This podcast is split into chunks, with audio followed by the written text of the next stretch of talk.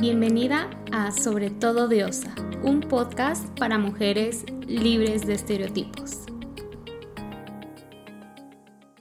Hola diosa, bienvenida a este espacio creado para ti, para que te conectes con tu feminidad, te liberes de estereotipos, te mimes y conectes con esa esencia divina que habita en ti.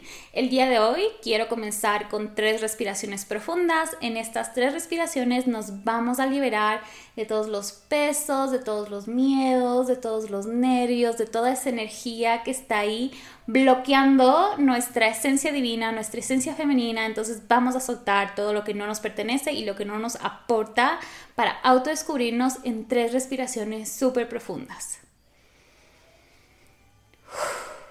Con cada exhalación suelta. Con cada exhalación liberas. Y una vez que hemos hecho estas tres respiraciones liberadoras, en donde recibimos energía y soltamos todo lo que nos estorba, todo lo que no nos pertenece, todo lo que no nos permite aceptarnos como somos, podemos comenzar con esta linda información.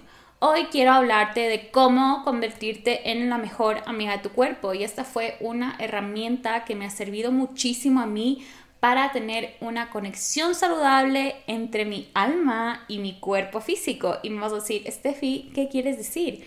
¿Cuál es la diferencia? Pues bueno, vamos a crear esta diferencia o vamos a reconocer esta diferencia entre estos dos conceptos. Mi alma es mi yo espiritual.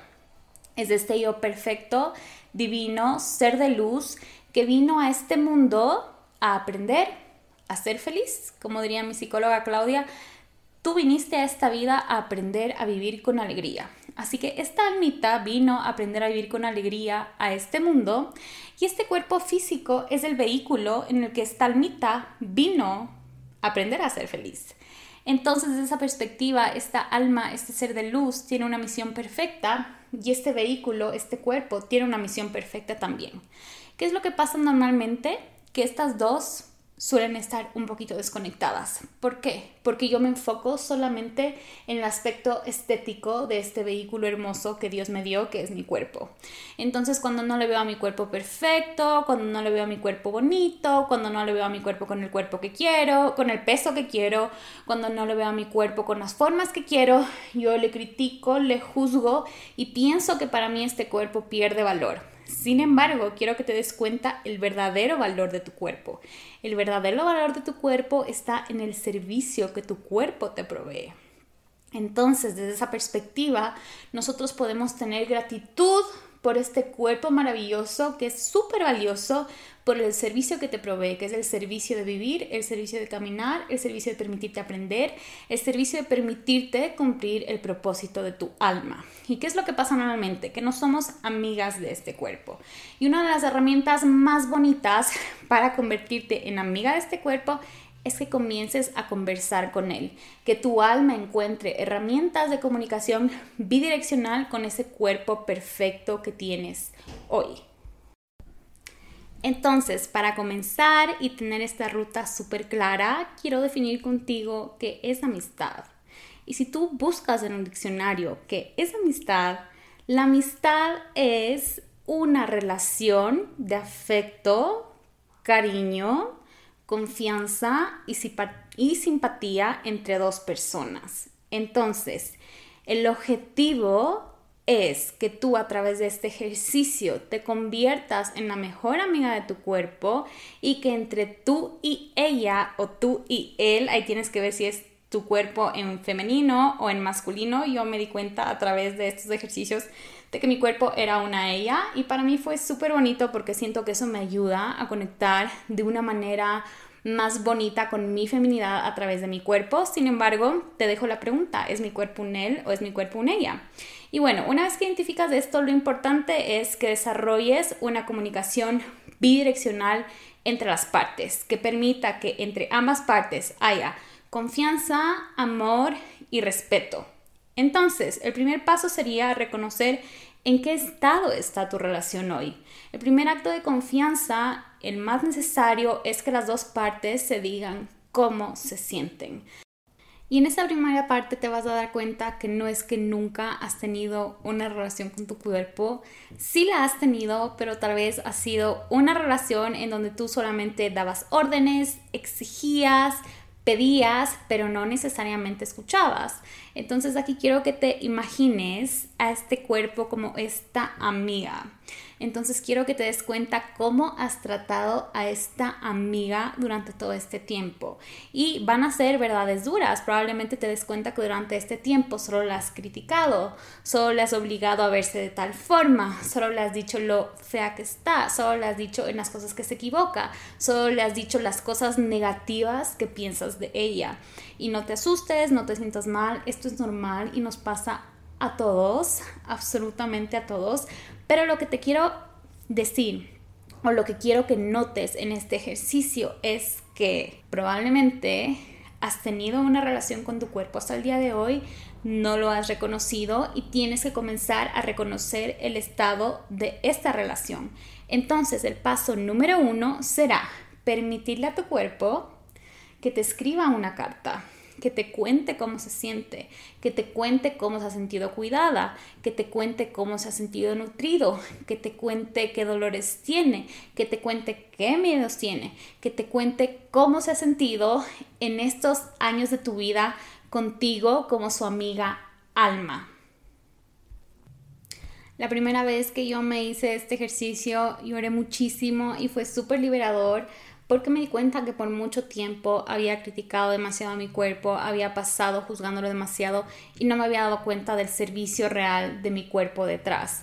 Entonces, una vez que te das cuenta de estos pequeños errorcitos que como alma has cometido y que ahora tienes que comenzar a cambiar para tener una relación saludable con tu cuerpo, puedes comenzar a establecer compromisos. Estos compromisos se van a convertir en los pilares de esta nueva amistad, de esta nueva relación saludable, de esta nueva relación amorosa, de esta nueva relación de confianza, de esta nueva relación de simpatía, de empatía entre tu alma y tu cuerpo. Tú puedes comenzar a definir tus propios pilares, las propias bases de la amistad con tu cuerpo. Sin embargo, yo te voy a compartir hoy los míos, que son tres principales. El primero es la autoaceptación. ¿Y qué es la autoaceptación? Es enfocarte en el valor real, en el servicio positivo que te da tu cuerpo, más allá de cómo este se ve estéticamente. Y aquí tienes que trabajar muchísimo en dejar de compararte en redes sociales, dejar de seguir cuentas que no te aportan contenidos amorosos, dejar de criticar a tu cuerpo con tus amigas como un tema de socialización, dejar de criticarte cuando te ves al espejo, dejar de quitarte valor cuando alguien te dice lo bonita que estás y tú minimizas con un ay, y eso que me he engordado, o ay, y eso que esta camiseta no me queda bien, o ay, y eso que no dormí bien, y comenzar a aceptar todas las señales de amor que te vienen de tu entorno, comenzar a traer señales de amor que vienen de tu entorno. ¿Y cómo comienzas a traer esas señales de amor? Aceptándote a ti, amándote a ti, mimándote a ti. Todo comienza en ti. Entonces que tú comienzas a aceptar tu cuerpo como es, independientemente del peso, independientemente de la talla, independientemente de la forma. Si es que yo comienzo a aceptar mi cuerpo como un vehículo perfecto para vivir, para cumplir mi propósito en esta vida, yo le libero de la carga de verse perfecto. Y una vez que tu cuerpo se relaja, que tu cuerpo se siente libre, puede comenzar a ser su yo verdadero. Entonces, súper importante aceptar que eres más que lo que ves, aceptar que tu cuerpo tiene un propósito superior y divino y comenzar a dejar de consumir contenidos que no te permitan aceptarte como eres. Esto es súper importante porque tiene que haber una congruencia. Si yo quiero aceptarme como soy, voy a comenzar a tener conversaciones amorosas, voy a comenzar a consumir contenido en redes sociales de amoroso, voy a comenzar a alimentarme de amor, incluso en la comida. Entonces paso número uno, aceptación. El paso número dos para mí es el reconocimiento.